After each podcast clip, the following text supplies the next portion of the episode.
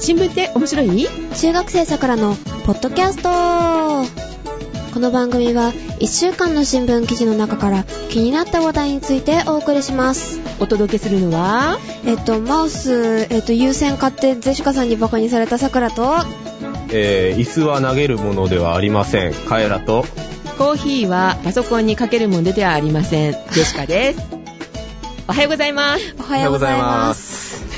だからあのマウスね新しいの買ったのとかって言ってたかそらうすごいドヤうんドヤドヤってドヤ顔で見ね、すせたっんごいね、ですけどうん、写真まで送ってきたんだけどさ、はい尻尾が見えたんだよね、マウスに。おーえ、うんこれ優先今頃優先いや、清く正しいマウスじゃないんですか。あー、なるほど。清く正しく真っ赤っかだったけどね。あ、真っ赤なんです赤かか赤うい、ん、可愛かったんだけど、なんで優先よってと思いましたけれども。なくすからはい、はい。そうじゃないでしょ。カエラの今の自己紹介は何よえーあのーそうそうそうまあ、あのーカンニングだとか先週やったじゃないですか。はいはい。はいあはの、いこれを上回るものが、あったあの、ひ広島の公立高校の入試で起きて、ほーで、うん、まあ、7日にあったらしいんですけどね、その試験は。うん。で、あの、入試問題で、投げる、スローですね、の漢字を正しく書く問題が出題されたらしいんですけど、まずまあ、高校の試験で投げるって書けないと人間じゃないだろうっていうのが一つあるんですけど、はあの、で、まあそこでもう一つ、あの、ハプニングが起きて、椅子の背もたれに、あの、注意書きあるじゃないですか。注意書きが貼ってあるんじゃないですか、椅子の背もたれに。あの、椅子を投げたりしないようって書いてあったらしいですね。 もう、意味がわからないじゃないですか。まあ、まず投げるっていうのが高校の入試で出るのもわからないし。そうだね。 あ、椅子を投げたりしないでくださいって注意書きもわけわからないし、はいそのラベルが見える状態になったのが8つの高校で、うんあの、広島の教育委員会は、うんあの、公平を期すために、あの、8校の受験者1255名を全員正解とみ なし、1点を与えることにしたらしいんですけど、もう、なん、なんなの広島みたいな。面白い ね。カンニングどこじゃないよ、みたいな。実は投げないでください、だから。他になんか、あの、踏み台にしないでくださいとか、うん。屋外にしない、置かないでくださいとか、なんか地面に直接置くなとか書いてあるんですけど、なえんか、むちゃえ空中に置くんだろうか。よくわかんないですけど、 いや室内だったらいいんじゃないですかあまあなんかそんな、そういうニュースがあったんでね、広島なんか不思議の国ということです ね。そうですね。はい。広島の住人の方、そうじゃないよっていう方はメールお待ちしております。はいはい。じゃあ、えー、メールご紹介しておきましょう。はい。 え少年 Z さん、新聞って面白いの皆さんおはようございまおす。はようおはようごござざいいまますす。カエラさんも復帰し、暖かくなってきたので、中学生のさくらさんとジェシカさんも冬眠から本格的に目覚めたでしょうかこれからも3人のトライアングルで楽しい新聞記事の解説を期待しています。とはいはい。はい140文字以内でありがとうござい ます。終わりですか。終わりです。あ、素晴らしいです。うん。復帰おめでとうちゃんとほら、帰らって入ってるからね。あありがとうございます。今まで入ってなかったから寂しかったもんね。入ってなかったですね。は中学生の桜さん頑張ろうね。留年でね。ええあはいはい。えーっと、ジェシカさん28歳だけど今年は29歳になるよ。ええーはい。あれ、えーはい。冬眠から冷めたって言っても今日寒かったよ。 ですね雪降ったよ、こっち。い。うわーすいませそんなにけど、こっちは昨日降りましたよ。明日も雪っていうことですけどね、0度だそうです。ねえ、どうなってんのもう3月の半ばになっちゃうよっていう頃なのにさ。なので、ねタケノコなんかも、あ不作っていううんか、うんまだ芽出せないっていうかさ。育たない。そうそうー。んあの、春の味覚が遅れております。ああ、なるほど。うん、初夏の味覚になっちゃうかも。 どうなってるのよって地震とかもありましたしね。ありましたね。うんありましたねカレ君とこは揺れ たあ、僕、外歩いてたんで分かんなかったんですよ。皆さんね、何が起きるか分かりませんので気をつけましょ はい。う。はい。はい外を歩くといえばですね、 はい。最近温泉地にちょっと寄って、うん飲める温泉。普通うん温泉飲めたり飲めなかったりするんだけどさ、そこは飲めるのよ。うんうんおうなんか解毒作用があるっていうことなので、デトックス、解毒っていうかデトックス、うんはいがあるのでっていうので、えー毎日ね、飲むようにしてるんですよね。デトックスでさ、あの、綺麗になるかなってちょっと期待してるんだけど、ジェシカさんの毒も抜けるんです よ。黒いものが。え、黒いの私の毒そんなピカピカ綺麗なものよ。黒光り的なそういう苦しいな。はい。苦しい苦しいえ、温泉好きから。ああ、好きですよ。あの、スキーといえば温泉ですから。ああ、スキーに行った時に温泉スキーね。はいうん。 親父。親父。いいよね。この時期特にね、あの、いいいでいすよ感じだよね。そうですね。スキー部、スキー部といえば露天風呂で、うんあの、せ雪中ダイブとかやるんで。おー。え、そのまま裸でスキーするとかじゃないいよや、ねししないです。それはしないで す。はい、それで捕まらないように気をつけてください。はい。え、さくらも温泉好きさくらは、うん旅行で行くぐらいですね。でしか時々行くんだけど、はい。あの、暑いところとさ、ぬるいところがあるのがさ、あーね、はあい。れ、温度調整難しいだろうなっていつも思うんだよね。はい、うはい。ん。ああれこん夏にさ、足湯に行ったら暑くて入れなかったもん。そしたら、もう太陽のせいで暑いのかなってちょっと思ったんだけど、そうじゃなく って、 まさかう。ん、まあそうだよね。で、もともとがものすごい暑いのが湧くらしいのね。もう水道水出してあげますって言われて、薄めてくれて た。薄めちゃダメ成分。え、薄めちゃダメよだっね、てやっぱ成りね分。がうん。少なくなるっていうか変わるので、うん。暑すぎるやつって、うん結構もうお風呂に入れないような、うん例えばまあ50度とか60度とか、うん。それぐらいの温泉って掘り当てても使わずに置いといたりとか捨てたりとかするんですよ。え、そうなの冷ますのに水を入れるわけにはいかないので、あの冷ますのにお金がかかるので、逆にマイナスの利益になったりとかするので、あ、コストかかりすコぎるスっトてが話かかりすぎるので、そのまま使わずに放置っていうこともあるんですよ。でですね、その温泉水とかを、うん使われてない温泉水を利用しようっていうのが今あって、なんなんか地熱発電みたいなのなんですけど、バイナリー発電って知ってますかえっと、バイオとかじゃなくってね。じゃなくて、バイナリーっていうのは、うん2つとか2とかそういう、二等系、あーあ、二等系、二系統間違えた。二系統みたゼいロとか一とかねな、そういう意味なんですよ。うん二成分のとへか。ー。で、まあ、それは、その、発電方法に、なんか由来したものなんですけど、うん。えっと、そのバイナリー発電に使えるお湯の温度が53度から100度ちょい上がったところぐらいの、うんその温泉水とか使うんですけど、うん。別の水溶液例えばその100度より低い温度で沸騰するやつ、うん50度とか60度、まあ、例えばアンモニアとかでああいう水溶液を利用するんですけど、うんそれを温泉の熱で沸騰させるんですよあー沸点が低い。沸点が低いからその温泉の熱で沸騰できるんですけど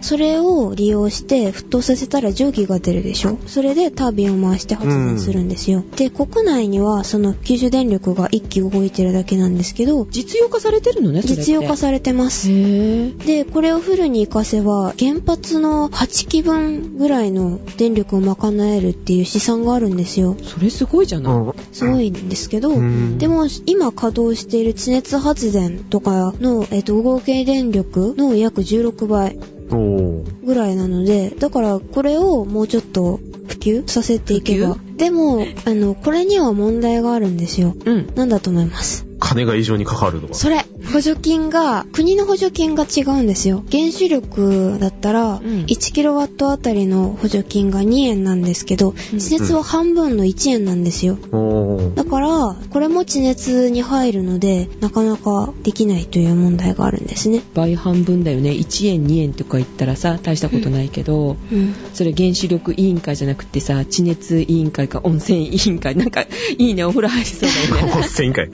その町内会みたいな。いい感じじゃない、ねえ。そういうのできてさ、あの、力持たないと補助金ゲットできないかもね。うん九州電力頑張れ。九州電力がというより国のその政策の問題ですね、で他にも温泉を使った発電とかなんか排水を利用したような取り組みがいろいろあって、うん熱海とかも観光客をゆあの呼び戻すプロジェクトの一環としてその温泉を使った発電、まあ、これはそのさっきのバイナリー発電みたいな大規模なものじゃないんですけど水道水と温泉の温度差を利用してその温度差を電気に変換する半導体素子を使って発電するようなのをどっかの大学と共同研究してたりとかえーそんなことで電気を起こせるのみたいですえね。ー、面白いね。水道水と温泉の水の温度差が5度あれば発電ができるそうです。もうすげえ。 5度って、わかんないぐらいでね。まうあん最最低ですけどね。でも、あの、温度差が大きければ大きいほどいいのはいいんでしょうってね。ことですね。100度差で10ワット。で、熱海市自体はその90度前後の温泉水、温泉熱うんの供給が常に可能だそうで、だからそれを実用化に向けて研究してるんですね。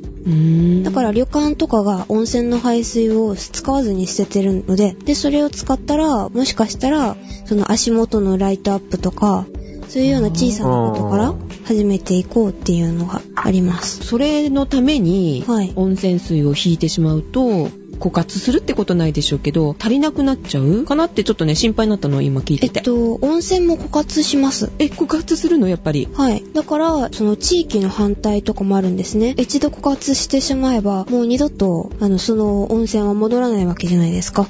だからら、今、温泉地として、その有名なところが、うん、もしかしたら、温泉が出なくなって、観光客が一気に減って、廃れてしまうんじゃないかっていうような反対活動もありますね。やっぱりあるんだね。はい。えっと今まではかけ流しだったけどあの、はい循環にしてますっていうところをジェシカちょっと見かけたことがあったんでおーあ枯渇するのかなあのあるところで聞くといや枯渇しないよって利用者が多いから出る量が少ないうんくなったように見えるだけっていう話もちょっと聞いたのねうんどっちだろうってちょっと思ってたんだけ枯どさ渇するって書いてありました書いてある書いてあいる。やね、資源の一つだから、使ったら使っただけ減るには減るんだろうけど。でしょうね。そうなるとその温泉地での発電になるとちょっと心配にはなるねで熱すね海とかねあでもそれは温泉の排水ですからあ使った後の、うんあの温まってればいいという。だから家でももしかしたらできるかもっていう話があるんですよあそうだよね例えばお風呂の排熱が使えるんですようんもしもし、うんその使った後の温度って、うんそんな30度以下ぐらいじゃないですか大体、うんうんうんだからもしかしたらあの外気との温度差温度差があればいいので、うん外気でも温度差発生するのでだから水じゃなくても外気との温度差を利用して発電も可能かもしれないあの大量にはできないけれども各家にそういう装置がちょっとついてたら、少しぐらいのうん足元をそれこそ照らすぐらいの電気はうん貯。められるかもよっていう話だよね。あとお風呂だったらあのお湯を抜いたら発電できたりとかうん、でだきかそうらですよねそういうのが装置がね各家にちょっとついてるといいって話だよね、冬なんかさだってガンガン使うじゃないおあ湯おあそう湯ですうんね、手洗う顔洗う、ねはいはいだからそういうのがちょっとついてるといいかもよね、集めてたらもう冷めちゃうから ね 大規模なのはできないでしょうけども意外と排熱ってそこら辺にありますからねう、ん、そう5度差があればいいっていうのはちょっとびっくりしうた、ん。うん面白いことやってますねただしですねはいうん。風力発電みたいなことはやめてねって思う の企画倒れというやつですうか。んはいはいどんどんね立っててさあの景観的にこうなんかねいい感じのところもあるんだけうど、ん。はい故障したらすっごいお金がかかるとかさ でなんだっけ高周波じゃなくて低周波だったっけ、あああのね風切り音じゃないけどなんかそういうのがダメなんでしょ、音波みたいあなと風吹かないとか。うん、あ風吹かないとこもあるらしいよねああはいはい雷が落ちてきてとかってああるじゃない、うんうんああいうことをちゃんとクリアした上でやってほしいかなとは思いますけれども、はい使わない温泉があるんだったらねそういう風なのをどんどん開発してほしいなってちょっと思いますけどねはいえっとジェシカの方からちょっといいはい、はい。えっとバビちゃん好きえバービーちゃんお世話になったことないです けどね。あお世話だったことないです かないですなねい。ですねあの、お人形遊びとかしたことない。えー、したことないのズカスズカファンなのに いや、 そこは関係ないでしょ。関係ないうん。えー、さくらはバービーで遊ばなかったないですどう思うバービーって顔濃いですよね。あーうんあのバービーのボーイフレンドとか知ってる誰剣。 ほらやっぱり遊んだでしょ彼ら遊んだでしょ遊んでない。遊んでないもん本当は本当は遊んでるけどそんなこと言えないわみたいな えっとですね、ジェシカはどっちかっていうとジェニーちゃんとかね、リカちゃんが好きなんですけどね。はいでバービーちゃんもあの実は持っております。はお、持ってるんですかうん、も持ってる。持ってるけど、やっぱり顔怖いよ ね。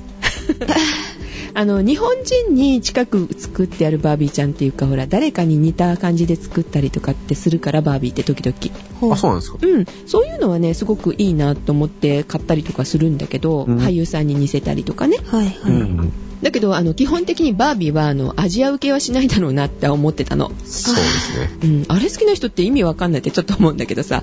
意味わかんないってどこだそこまで言うとなんか叩かれそうだけど、バービー好きな人ね、はいはいはいすごくいるからね。はい。うん、で中国にもさバビ人形を進出したのよ2年前かなで進出したんだけどそそれも世界最大規模のね売り場を作ったのよ、おー、張り切ってますうんね。 2年前になのに突然閉鎖されたとおうなんかね顔もダメだっただろうなと思うんだけ どアジア受けしないだろうっていうと、あとなんかやっぱり商売の仕方が違うからあ受け入れられなかった慣れることができなかったらしい中国でう。んうん。馴染めなかった。馴染めなかったってことですね。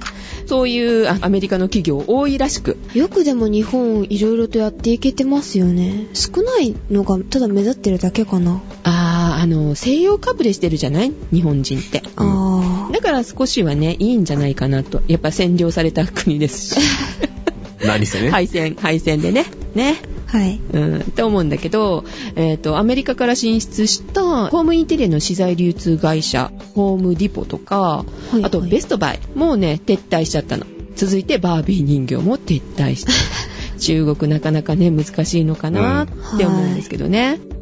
あ、そうだ。えっと、ジャスミン革命って知ってますかあ、中国ネタからそっち行きますか。はい。ああ、中国ね、いろいろ問題がありますけれどね。はいあの、その閉鎖的だっていうところからですかね。結局、ダメになりましたよね。ああ、何回かをでもやろうって声かかったみたいですけどね、ネット上でね。すごいね、公安が出てきて抑えるらしい。おー得意の考案がう。ん。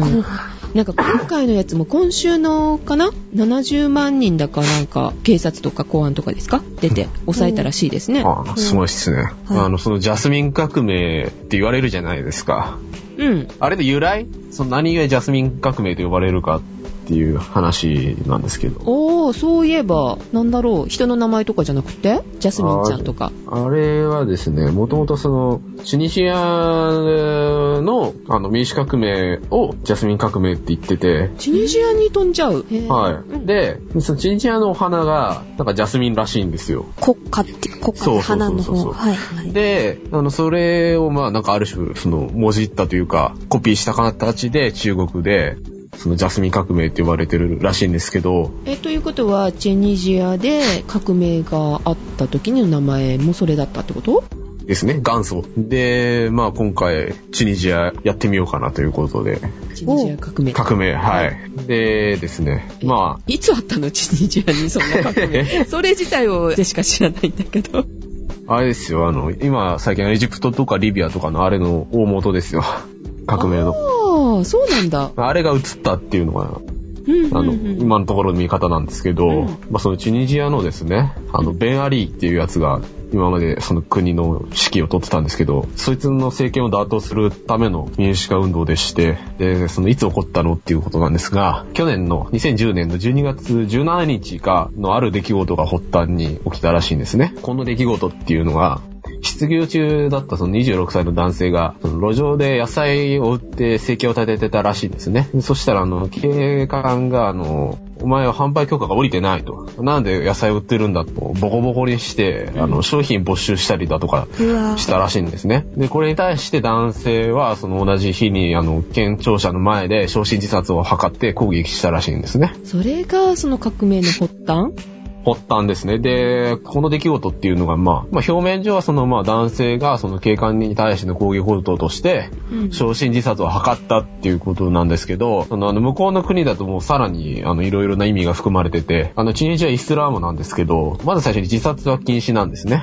あの、イスラム教が。まあ、あの、多くの宗教で自殺が禁止というのはよくあるんですけど、うんまあ、まず自殺が禁止と。で、その次に、あの、イスラム教はあの死後復活っていう思想があるんで、あの、遺体を燃やしちゃダメなんですよ。復活できないんで。だから、あの、一般的な同葬だとかがあるらしいんですけど、っていうのがまずその宗教的な背景として非常に衝撃的な出来事であったと。うんはいはい。で、もう一つが、その若者がなんでその野菜販売を謎をしているんだというところなんですけど、あの、チュニジアの経済成長率自体は3.8%で、そのここまで経済状況が悪いわけではなかったらしいんですけど、うんはい。国全体の失業率は14%で、若者に限ると30%の失業率があったと。高いねおーで、まあ、要するに、あの、若者の層で、その失業者が多か、多くて、その野菜売りだとか、そういう形で、その、苦しい生活を強いられてた中で、その警官が、いわゆる不満層を刺激してしまったがために、あの、革命の進化につながってしまったと。その、初心自殺を図った人は、18日間ぐらい生きたらしいんですけども、うん。え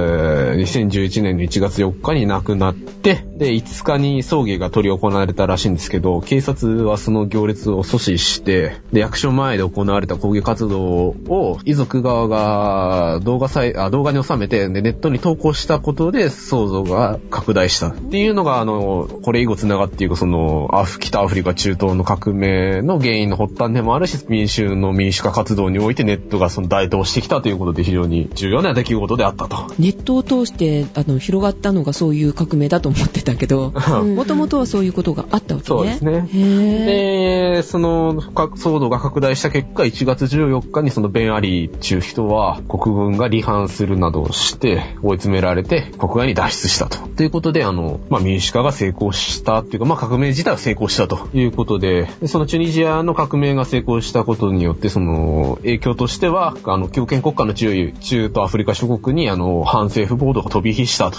報道でもあるように、エジプト、アルジェリア、モーリタニアなどの一部の国では、あの、今回の例を真似て、超死自殺を図る人が相次いでるそうです。まあね、抗議の形はいろいろありますけどね。はい。えー、焼身自殺嫌だなぁ。でね、あのー最近、あの話題のリビアですね。あれはチュニジアに隣接してるんですけど、まあ、その、飛び火して、あの、今、いろいろ騒ぎになっていると。えそのチュニジアのビアリさん、その人も長いんだろうね、やっぱり、その地位について。腐敗するよね。まあ、あれもね、いろいろその、植民地時代の影響とかいろいろあって、うんあの、強権国家が成立しやすいとか、まあそういう話もあるんですけど、うんうん。まあ今回はですね、その、革命におけるネットの役割とは何ぞやみたいな話をしたいと思うんですけど、おーまあその IT メディア .co.jp という、えーサイトをうん参考に今回調べたんですけども、んまあ今回その革命の暴動が、えー拡大していったのがその動画サイトに投稿されたことによってということで、まあそれが非常に重要な役割となっていて、えっと、CNN の記事から3点重要なポイントが抜粋されていまして、まず一つがチュニジアの抗議活動によって SNS サイトが重要な要素になっている。えー政府はブロガーの排除を最優先事項に置いているっていうのは二つ目。で、三つ目が、あの、先ほどもあの、言いましたけども、あの、若者の高い失業率が抗議活動を後押しする結果となっている。で、この三つが、あの、主にそのチュニジアの革命において重要なポイントであると。でですね、あの、ちなみにチュニジアでは、その YouTube は、2007年11月に政府によって禁止されてるそうなんです。えぇ、あの、それはアップできない、見ることもできない。うんどっちもってことですかね。で、まあ、その中で、その、その YouTube だとかに動画がアップデートされただという事実があると。で、まあ、一方で、その、問題点もあったりして、うんあの、ツイッターとかも、あの、活躍してましたけど、ん。ん。長い早いじゃないですか、ツイッターって。うんああ、そうです。よくわかんない。でもう一つが、あの、チュニジアの旧宗主国がフランスなんですけど、はまあ、フランス語ってそんなにこう喋れる人口っていないじゃないですか。よくわかんないと。っていう、まあ事実があるんですけども、このような事実を総称して、あの、ソーシャルメディア革命とか、よく言われるじゃないですか。まあ、なんかかっこいいじゃないですか。うんかっこいいねネットがつい、名前はねネットがついに民意を動かしたみたいな。うん。まあ、だけど、本当にそうなのかとうん。なんかちょっといまいちしっくりこねえなという話がありまして。で、なんか、あの、ギガオームとかいうサイトに書いてあったんですけども、外国の記事ですね。うんが、あの、和訳されてるんですけど、読みますと。最初に、確かに今回のケースではソーシャルメディアが重要な役割を演じたように見える。チュニジア人のおよそ18%が Facebook ユーザーと目されているが、政府からブロックされておらず、多くのチュニジア人が抗議活動に関するアップデートを Facebook 上で共有していた。ごめんなさい、なんか読めません、名前が。なんとか氏が指摘したように、動画共有サイトのデイリーモーションや YouTube も同様に重要だった。現地からの報道が不足している状況では Twitter はメッセージを発信し、主要メディアの放送を促し、現地の活動家と西側の支持者を結びつける上で優れたメディアとなった。ということで、あの、まあ、まずはそのネットがその革命に対して非常に重要な役割を果たしていたっていうのがその序論にあるんですけど、うんまあこの後からまあ反論がありまして、まあご存知の通り革命を評価することは非常に難しいと。ジャン・コールが書いているように革命というものの中では常にいくつかの革命が同時に発生しているのだ。えー何年か経過した後であっても革命を見直し、無数の要素がどの程度重要であったのかを評価することは非常に難しい。で、まあ、しばらく文章が続いて、チュニジアの中では様々な要素があり、経済、知識層の不満、中流階級の失業、労働組合、えー検閲の蔓延、政府の腐敗、えーソーシャルメディアが絡み合っていると。で、その状況から見ればたった一つの要素、例えばそのウィキリークスのように大部分のチュニジア人にとって、ね、些細なものを革命の原因とみなすことがいかに馬鹿げたことかとわかるはずだと、えー記してあるわけですね。その通りだなと思う。歴史上のね、あの出来事で言えば、まあこれは流してもらってもいいんですけど、あの、ルターの宗教革命は活版印刷革命であるのかと。で、フランス革命はカフェ革命なの。それはおかしいだろって話になるじゃないですか。本質を見誤ってるじゃないか。まあ確かにまあ何度も言ってきてるんですけど、その政権打倒にインターネットが使われたことは非常に革新的であると。うんまあそれは確かにそう思うんですけど、んまあ一方でその報道のステレオタイプな文句にね、惑わされ て、本質的なね、部分をね、見失ってはいけないなということを非常に感じました。ジェシカはそのステレオタイプですね、きっと。 ネットのおかげでっていうか、まあまあ道具ではあるんだけれども、それを見た人たちがみんなね、感化されてはい、うん立ち上がったのかなってちょっと思っちゃうよね、今の報道の仕方だとね。ですねフランス革命、カフェ革命とかあるとなんかしっくりこないじゃないですか。でカフェ革命ってそのカフェテリアで広まったって話かしら。 そうそうですね。あの、カフェで、あの、いろいろ、その政治的な論議が交わされ た。口コミ革命でもよかったのね。うん、そうそうそうそうそあーう。そうなっちゃうじゃないですか。あんなことがよくわからないじゃん。メディア何を使ったかっていう話だよね。うん活版だから、えーとまあ、印刷して配ったと。でもそ字の読める人少なかったりとかしただろうしね結局は口コミだったかもしんないと、そうそうそう。今回もインターネットって言うけどインターネットを見てた人が何人いるよって話で、うん。それ見た人がやっぱり口コミだよね、うんと。ね周りにこんなこと書いてあるよって、うん。でそういうことですかね、まあ、原因なんてさ今のニュースだけ最初の聞いたらよ失業率であ革命起きたんだなって思っちゃうもんねですねそうですね。だから本質的な原因は多分そこなんですよね。だから失業の割合の多い若者層を刺激してしまったっていうのは。うん一番大きいところだから刺激しちゃったから起きうんたそようそうそうそうそうそうっ。ていうことだよね、えーまあ原因は一つじゃなかったりするわけだ、あの、革命の評価は難しいですから。まあ多分後の歴史家が決めていくんだろうなとはうん、勝手に決めるんだよねこれがまたねそうですね。うんあの、多分100年後ぐらいにあの、世界史のテスト出るんだろうなと思うと、ちょっと100年 後面白いな、みたいな。チニチア革命で初めて用いられたメディア媒体は何か答えなさい、インターネットみたいなね。ああーありそうーその時はみんなねテレパシーでとかねう、ん。なってるかもしんないですよ まあ革命じゃないけどあのデモつながりなんだけどさ3月の8日は国際女性デーだったのよご存知知らない初めて聞いた存じ上げてないですね。女性大事にされてますからね日本はまだああ、うんまだまあそうです、まだ強強かったりするしね女性がね、むしろうん、女性が弱い国ってどこだと思うイスラム圏ですか。うん、イランの首都っていうのがあっあてー抗議デモが行われたのよ、うんねあの辺ってさなんだっけほら顔にかぶるじゃないすっぽりと体も隠すけどブルカイスラム教のうんえっ、とこれに書いてあるねヘジャブって書いてあるよ呼び方がいろいろあるのかねおのそのかぶり物うん絶対着なきゃいけないみたいな感じでしょ、イスラム教のそうですあねー。ですねでどれだけヘジャブを深くかぶるかとか従順かとかっていうのが女性の価値が決まるらしいのよええーまあまあそうでしょうな。だからさその抗議うん。ああーでデモをしたらしい女性がおーその国際女性デーにこれおかしいと。でネットも使えなかったりするかもしれないよねそういう境遇にいる人たちってひあーょっとすると、でそのデモもさ普通だったら声出すじゃんうん。なんとか反対とかさうん。女性解放しろとかっていうのに無言だってえなんか看板かなんか持ってないんですかうん看板は持ったのかもしれないけれども無言でずーっと歩いて抗議したそうですは怖いよ女怒らせるとっていう気はしないでもないんですけどね女性がね暴行を受けたのに、暴行された女性の方に石投げて殺したりするじゃないあ。ああ、そうですこうやっね。てねすごいひどいことするもんね考えられないけどね、うん仏教徒からするとですね、そりゃ抗議の声上がるでしょう思いますけどねこれもネットでもうちょっとね広げていくともっと大きなことができるかもしれないなってちょっと弟子的にはどうなんでしょうね。あれも、うん。まあ悪しき文化ではあるんでしょうけど、立派な文化ですからね、あれも。その場にいる女性たちもうんだからそれだけじゃないんだと思うのよだからこうやってうん抗で議しょうねすっていうの。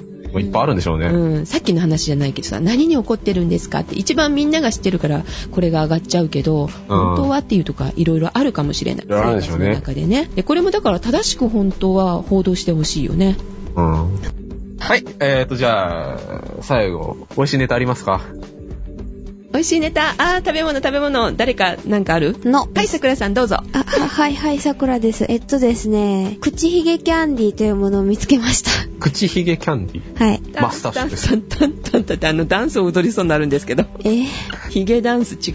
えーっと口、ひげキャンディーはい、うんどんな人でもヒゲを生やした気分になって食べれる口ヒゲキャンディっていうので、あの、ベロを上に伸ばしてペロペロするみたい な。ものすごい嫌そあれ。なんかそんな感じですよ。えはい。なんていうのかな。某ポテトチップスのトレードマークのヒゲみたいな、わかるあかのな、男爵みたいな。そう、男爵っぽいの。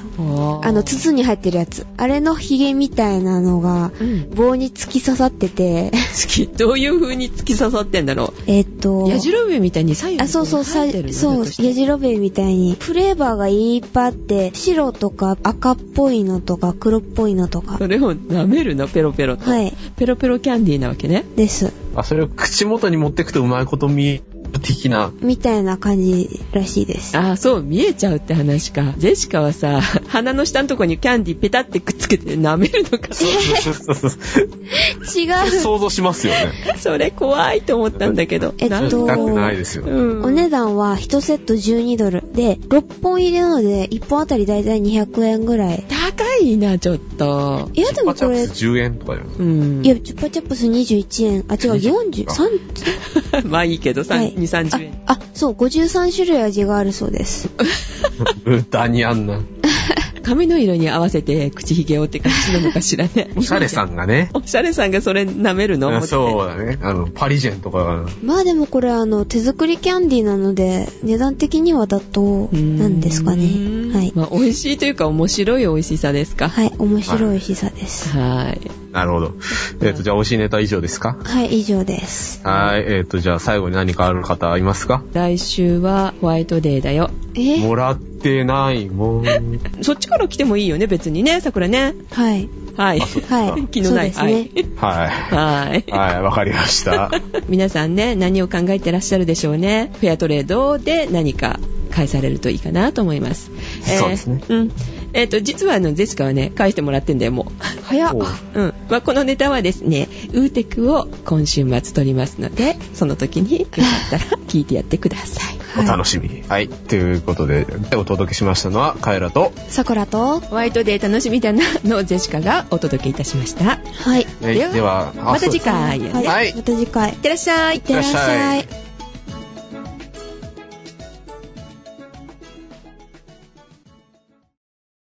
卒業式おめでとうそうありがとおうございます。めでとうございます。うん、おめでとうだけど、ま、もう一回ね、高校生やってもらうからね。永遠の高校生だから。そうですね。あの、サザエさんの世界と時間の進み方が同じらしいので、ここは。タラちゃんみたいなね。タラちゃん。 いつまで経っても幼児だな。よーし。ワカメわかいつまで経ってもね、小学校だけど、ここのワカメちゃんは中学生のま まと。えーサザエさん、いつまで経っても28。お美しい28歳。 28です。はい。えーでも今年は29になります。で、来年また年を取って28と繰り返していくジェシカでございます。うん、いいですね。いいんだな。いいのかなうん適当な返事でしたけどね。うん、毒を抜いちゃダメだよ、だから。うん デトックスしちゃダメう。んはい。どこ抜いたら誰かわからなくな。 誰かわからなくなる毒を抜いたらハゲるかもしんないじゃん。嫌だよ。 と、卒業式、カエラくんツイート見ておりましたが楽しそうだったね。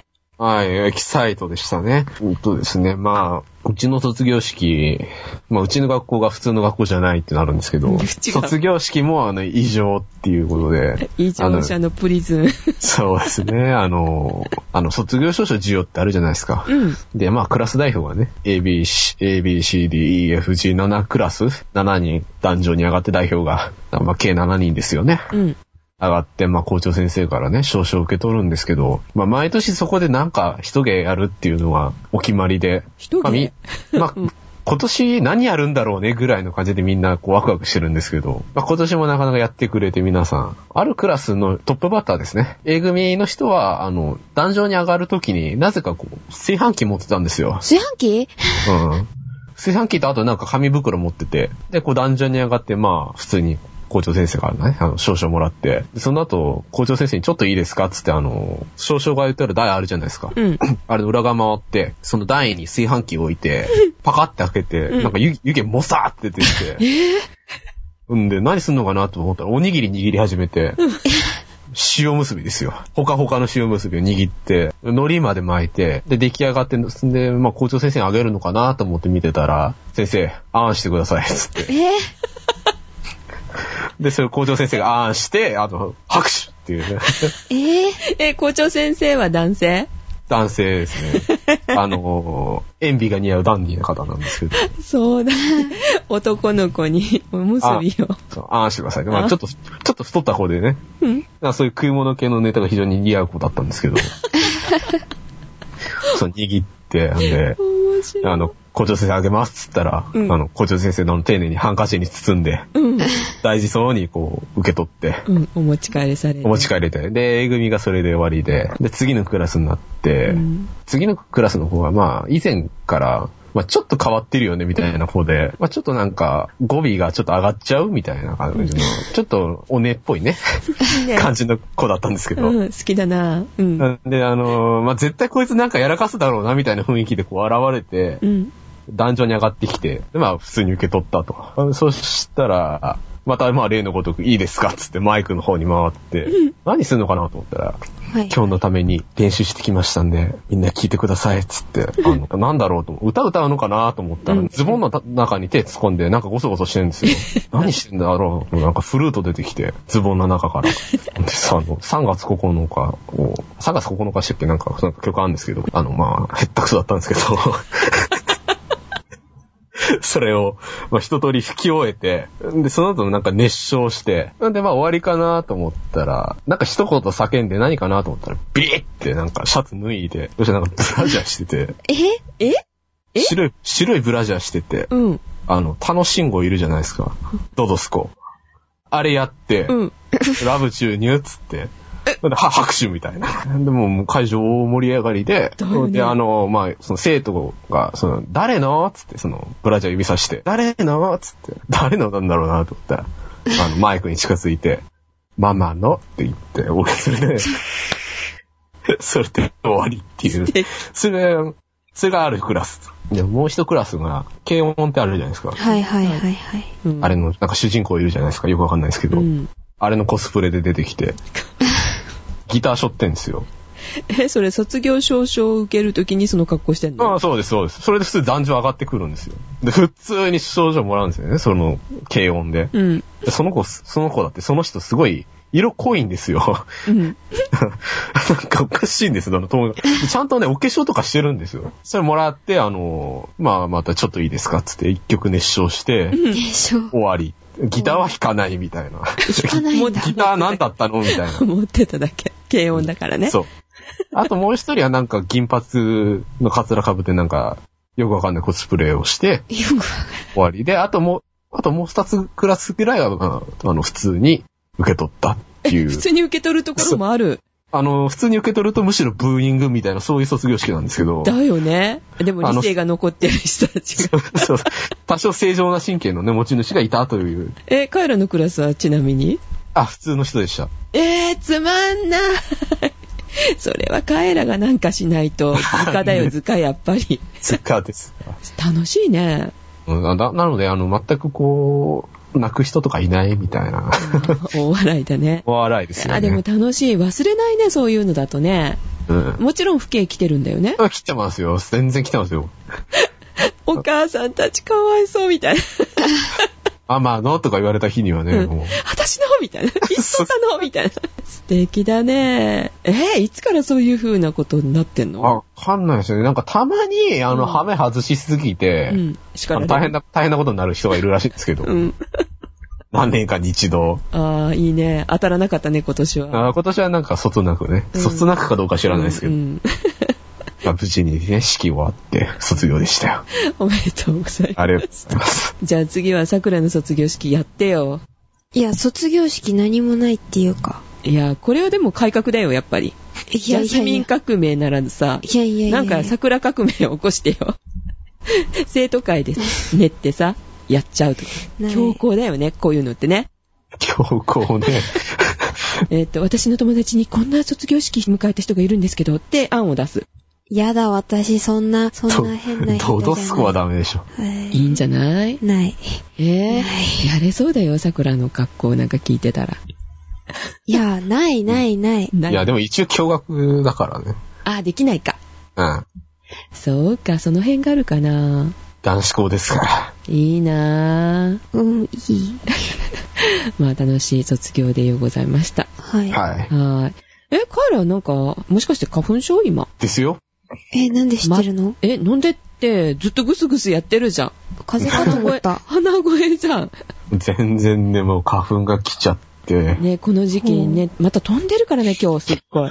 そうなんですよね。あのー、僕んちね、あの、杉林近いんですよ。まあ近いって言っても目視できる距離じゃないんですけど、そこら辺の町よりは近いので。飛んでくるのね。えー、杉に、あん反応してんの杉に。多分杉ですね。うーん。この季節だから。ねえ、何が一番効くんだろうね。あの、なんだっけ、花粉症に効く、えっ、と、お千枚じゃなくて。 はいやいやいや、お千枚って。なんか、出てたよね。花粉症に効きます。出てるんですかえ、まだ2章降りてなかったっけ知らない。花粉症が治るっていうお米がなんか出るっていう話だった。だそれが、ほら、厚労省なのか、どっち何それ怖のい、どっちになるのかああ、農林水産なのか。水産になるのかっていうので揉めてるっていう話が、去年かな、一昨年ぐらいやってたよね。へえ。あとあれですね、あのー、アレルギー対策でうん、花粉のエキスをベロの裏側に垂らすっていうのがあるらしいんですよ。だからある程度抑えてあるらしいんで、うん。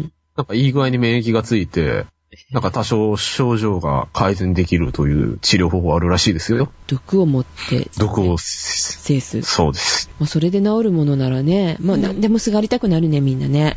うん辛いもんね、ね毎年ね。冗談じゃないですよ。でしかの、今、目がししょぼしょぼってするのも花粉症か。桜もあ花粉しょ症ぼなんでしすょぼかってする花の粉症かは、 な眠いのかな桜もしょぼしょぼってするのはなんだろう。 桜な眠いの。えぇ、ー、ゼシカさんもじゃでしか花粉症かなあの、敏感だし、こう、か弱いかあ。ら。あそうですね。そうですかよ。そうです よ。えー今ね、デトックスしておりますので、この毒も抜けるかもしれません。ははい、ということで、えっ、と、来週は、えーお休みですね。はい来週は、おそらく。うん。カエルくんが旅行らしいよ。スキー行くらしいよ。ぁ。ほえ う。ー滑って、あの、裸で温泉ドーンと入って、そのまま裸でまた滑ってね。 逮捕。 逮捕だ。逮捕逮捕。はい。で、皆さん、その一面に乗る、三面か。三面に乗るのを楽しみに。 三連とか。はあれ、い。まだこれ撮ってたの交互期待。交互期待。ははぁ、い交互期待ではおやすみなさい。おやすみなおやすみなささいい。